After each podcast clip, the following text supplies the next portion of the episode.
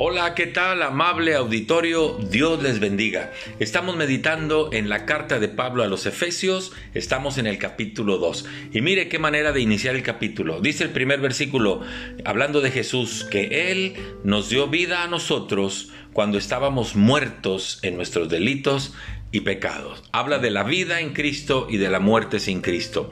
¿Por qué? Porque vivir sin Cristo, vivir deleitándonos en el pecado, en la mugre, en la basura, es como estar muertos definitivamente, porque eso no es vida.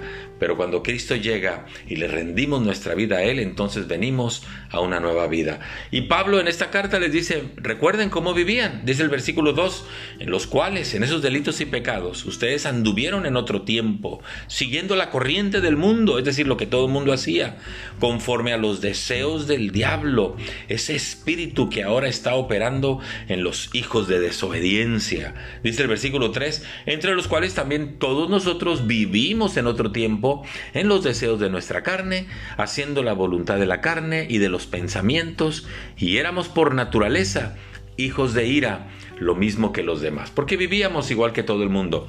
Estaba viendo esta mañana unas noticias de cómo los niños de secundaria, debo decir los niños de secundaria, 13 años, 14 años, niños de secundaria y jovencitos de preparatoria, se enfrentan a golpes como queriendo matar al enemigo. Es decir, como dice la palabra, somos hijos de ira Estamos llenos de ira, de odio, de rencor, queremos venganza.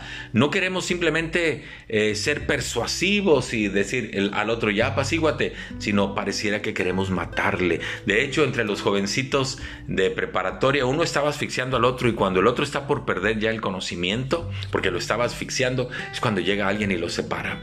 Pero es terrible ese estilo de vida. Las muchachitas de secundaria peleándose tiradas en la calle, revolcándose, estirándose los cabellos, pero como que querían matarse, no solamente decir, oye, ya, ya te gané, ya vamos a pararle aquí. No, es un deseo de matar, de ganar, ganar, haciéndole daño al otro, el, el mayor daño posible. Pues por eso dice eh, la palabra de Dios aquí en Efesios que eso es como estar muertos. Dice el versículo 4, pero Dios que es rico en misericordia, por su gran amor con que nos amó, aun estando nosotros muertos en pecados, nos dio vida juntamente con Cristo. Porque cuando nos unimos a Cristo, cuando le reconocemos como aquel que murió por nuestros pecados, como nuestro Salvador, dice la palabra que si alguno está en Cristo, nueva criatura es.